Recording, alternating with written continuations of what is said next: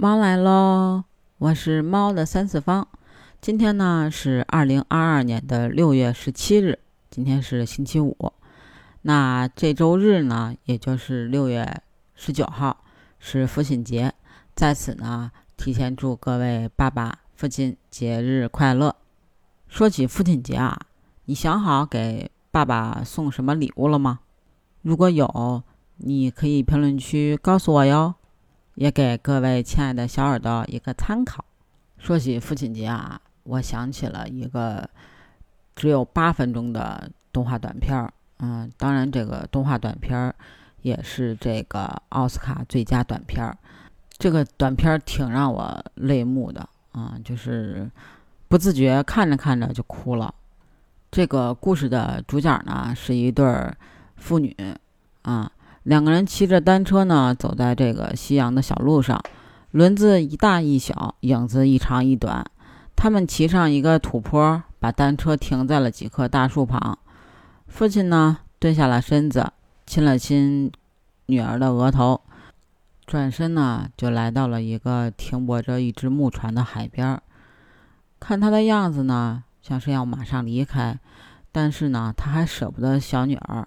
就小跑着跑到了女儿的身边，亲亲抱抱举高高。短暂的温馨之后呢，爸爸到了不得不离开的时候，他注视着女儿，非常不舍的慢慢滑动着双脚，在夕阳下越来越远，越来越远，直到看不见父亲的身影后，小女孩骑着单车孤独的踏上了归途。镜头一转呢，女儿骑着单车又来了，还是那个土坡，还是那个小道，但女儿的个头比之前高了一点点。她再次来到了送别父亲的大树旁，向远方眺望。单车还在，可父亲并没有回来。一转眼来到多年后的秋天，风很大，吹乱了女儿的长发。此时的她已经出落得亭亭玉立。女儿顶着大风，很艰难地骑着单车。相信不用我说，你也猜到了她的目的地。嗯，还是那熟悉又充满期待的那片海。但是失望如约而至。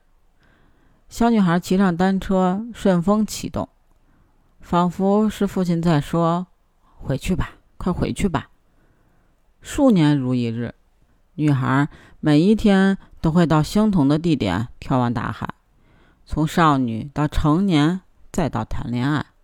不经意间，女儿俨然已经成了妈妈，丈夫和孩子在海边嬉戏，只有她一个人看着无尽的大海发呆。你什么时候回来？人的一生总要经历太多生死离别，等女儿再一次出现，她又成了孤单一人。这时的她。连车把都已经扶不住了，走路也颤颤巍巍。他身体必须向前倾，才能看清远方的海。沧海桑田，曾经的一片汪洋大海，如今已经干枯成了泥滩。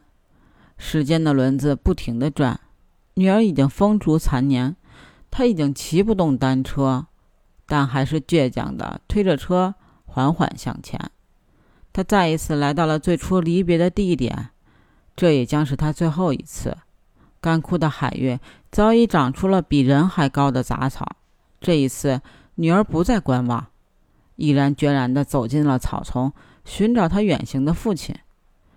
女孩来到一片空地，那里搁浅着一只木船。女孩认出来，这是父亲离开时划的那只船。她一步一步地走上去。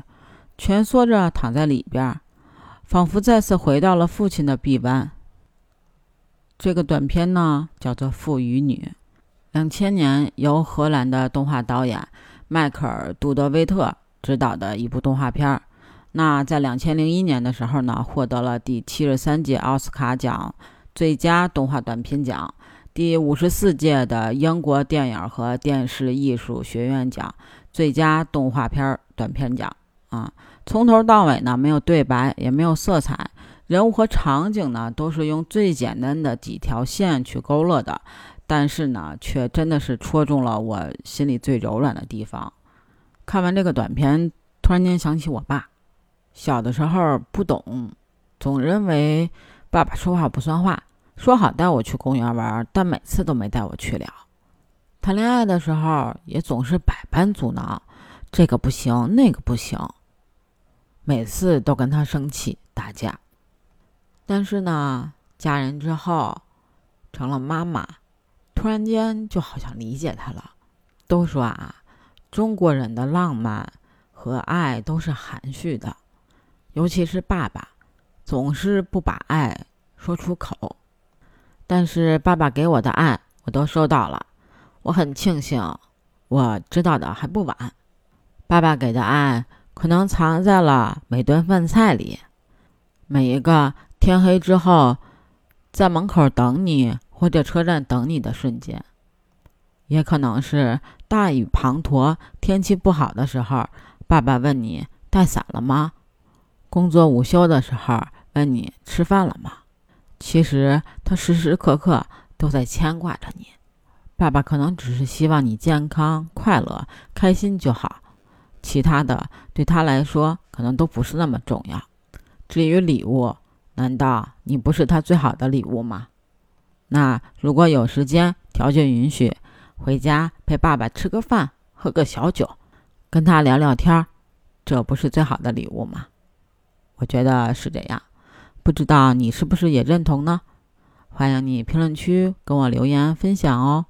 那还可以加我的听友群，B J C A T 八幺八，北京小写的首字母 C A T 八幺八，期待你的加入，我们下期见喽，拜拜。